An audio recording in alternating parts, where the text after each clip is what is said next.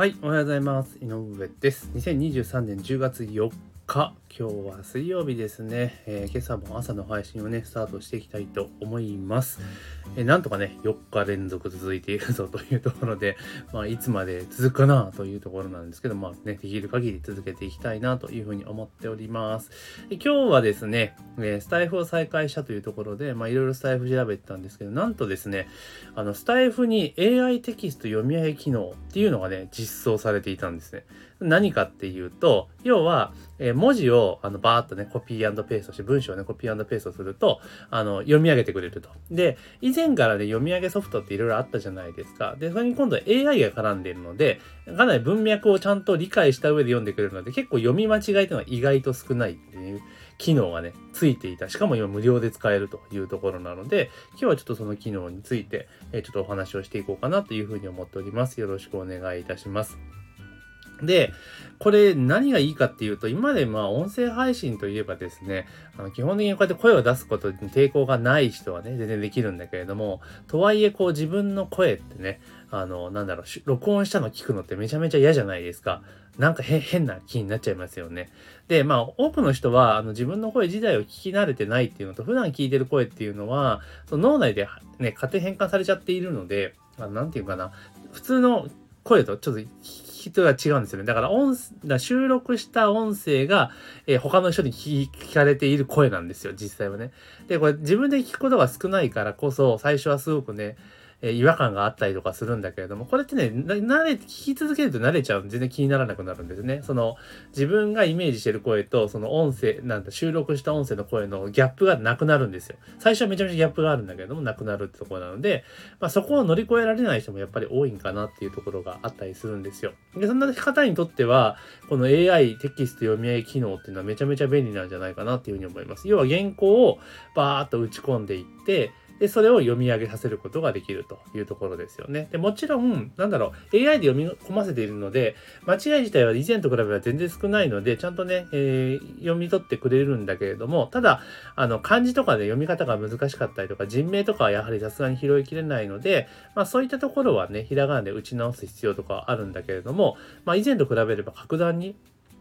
あの、音声を、あの、読み上げてのさせやすくなったなっていう気はすごくしますよね。だから、あの、なんだろう。結構その YouTube とかでナレーションとか入れたりとかするのも、ちょっと自分の声でやるのはめんどくさいよ、大変だよっていう方、嫌だよっていう方は、こういう機能をうまく使っていくと結構いいんじゃないかなと。で、この AI のスタイフのね、読み上げ機能って何がいいかっていうと、あの、ちゃんと、あの、なんだろう、MP3 ファイルとしてダウンロードできるんですよ。だから取り出しができるってことですよね。よくこういった例えば音声配信ツールとかに紐づいているそのサービスってその機能でしかそのそのなアプリケーションでしか使えないってケース多いじゃないですか。だけどちゃんとあの出力することができると。だからそれこそ音声バーっと取っていってであのスライドとかを取っていって要はスライドとかと合体させて、スライド動画っていうのも作ることができるわけですよね。うん。で、そういうんだ MP3 データを元に、じゃないですか。その画像と MP3 の場所を合わせてやっていくっていうことができるので、あの、全然その、なんていうかな、普通に、あの、説明用の動画とかも作ることができるというところですごく使い勝手がいいなというふうに思っています。で、これのさらにいいところは、当然スタイフの機能なので、あの、要は収録した音声をそのまま投稿することができるんですね。スタイフの音源として。これめちゃめちゃ便利じゃないですか。だからこうやって私みたいに全然普通に喋るのは苦じゃねえよっていう人は、まあなくてもいい機能なんだけれども、さっき言った通りなかなかね、その自分で読み上げるの、えー、声出すの嫌だなっていう人にはすごくぴったりな機能。そんな人でも音声配信が始められるっていうのは、すごく画期的なことなんじゃないかなっていうふうに思います。で、あと、ノートとすごく連携スタエフって以前からやってるじゃないですか。で、その流れで、なんとですね、ノート記事のリンクを貼ると勝手に読み込んでくれるんですよ。そのテキスト情報を。で、当然読み込んでくれたテキスト情報を読み上げさせることもできるので、ノート記事の音声版っていうのを、まあ、スタエフで公開していくのもありかなっていうふうに思っています。今まで逆パターンありましたよね。スタエフの音声を、スタエフで音声配信するじゃないですか。で、それをサマリー FM っていうスタエフの別サービスで読み込ませて、テキスト化することはできたわけですよ。だから音声配信を、えー、文字情報としてノート記事に投稿するっていうことはできたんですよ。今も。だけど今度逆ができると。要は記事原稿をもとに音声を作っていく。で、しかもまあ、その場合自分で読み上げるんじゃなくて機械が読み上げてくれるぞというところなので、これ結構個人的にはいいなっていうふうに、えー、本当思っています。音声配信のハードルってすごく下がるなっていう風な、まあ、印象を持ってますし、要は、で、せっかく例えば、ブログ記事、だからこれ例えばノートとか、まあノートに限らず、あの、にブログで記事をたくさん書かれている方なんかは、これをだから音声として、まあ、読み上げる手手読み上げてしまえば、まあ、別コンテンツにもなるわけじゃないですか。だから例えばテキスト版、オーディオ版みたいな動画版っていうこともできるわけですよね。当然テキスト版っていうのをあの普通にリリースして、例えば無料で配布していって、音声版は有料ですよっていうことも全然できちゃうわけですよね。なぜかって言ったら、あの文字よりも音声の方がやっぱ価値を感じてもらいやすいから販売しやすくなると。でその場合にじゃあどうやって課金するのって場合には、例えばスタイフの有料コンテンツ販売っていうのを使えば、要は例えばね、あの、それこそ、まあ、Kindle とかで例えば例にするならば、Kindle でこう、バーっと原稿書くじゃないですか。で、Kindle で書いて、で、それを Kindle のデータ化して、こう、アップロードしていくわけですよね。それで Kindle として公開しますよね。で、その原稿を使って、このサマリ、えスタイフで読み込ませて、読み上げの音源を作ると。で、その作ったものを今度は、そのなんだろう、えっ、ー、と、例えばスタイフの有料リンクかなんかにしておいて、で、Kindle 自体に音声版がありますよと、今なら限定でこの値段で提供してます、みたいな感じの展開が可能になりますよね。うん。っていうのができるんですよ。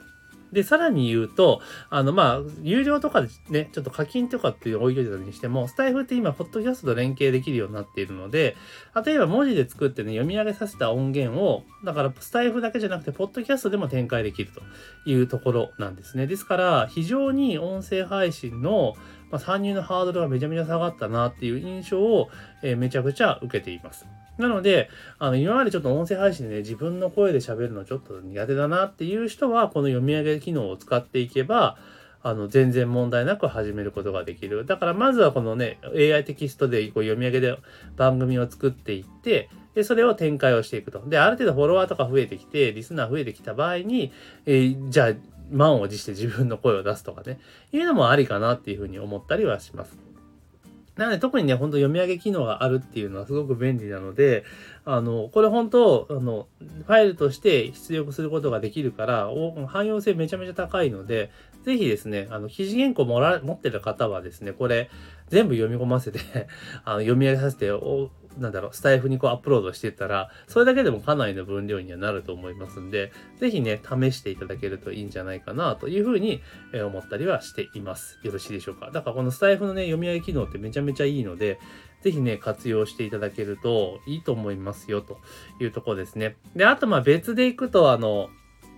あ、あちなみにですね、その、作業めちゃめちゃ簡単なんですよ。で、読み込ませたら、その、単、分節ごとにあの再生させることができるんですよ。だから、こういうのってわーって一気にやったら、全部こう読み、再生し、聞かな、聞き、確認しなきゃいけないじゃないですか。だけど入力の分節ごとに、あ、分節じゃない、文ごとにあの確認ができるので、あ、段落ごとかな。だから、あの、確認、あの、開業さえしっかり入れとけば、その部分の一、一個ずつ確認できるんですよ。で、そうすると読み間違いとかっていうのもすぐ把握できるので、まあ、修正しやすいなっていうメリットもあります、ぜひね、やってください。使ってください。すごく便利な機能だと思います。でちなみにこれってね、今ね、パソコンのブラウザ版でしか使えないんですね。で、以前、スタイフってパソコンでのもうないがしろにしてたんですけど、操作をないがしろにしてた最近なんかパソコンでも結構いろいろできるようになってきていて、で、特にあの、こう収録はね、あの、パソコンから投稿する場合っていうのは音源データをアップロードしなきゃいけないんだけれども、あの、例えばスマホでこう収録するじゃないですか。今これスマホで収録しているんですけれども、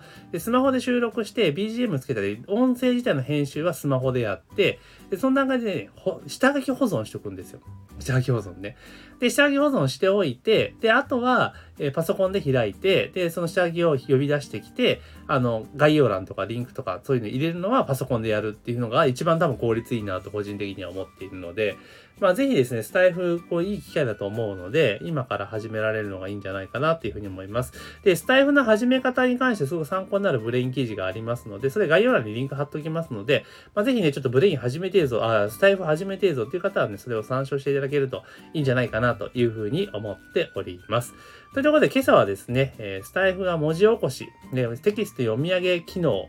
がね、実装されましたよっていうことをね、ちょっとお伝えしようと思いまして、音声でお話をさせていただきました。というところで、今朝の配信は以上とさせていただきます。今日も一日頑張っていきましょう。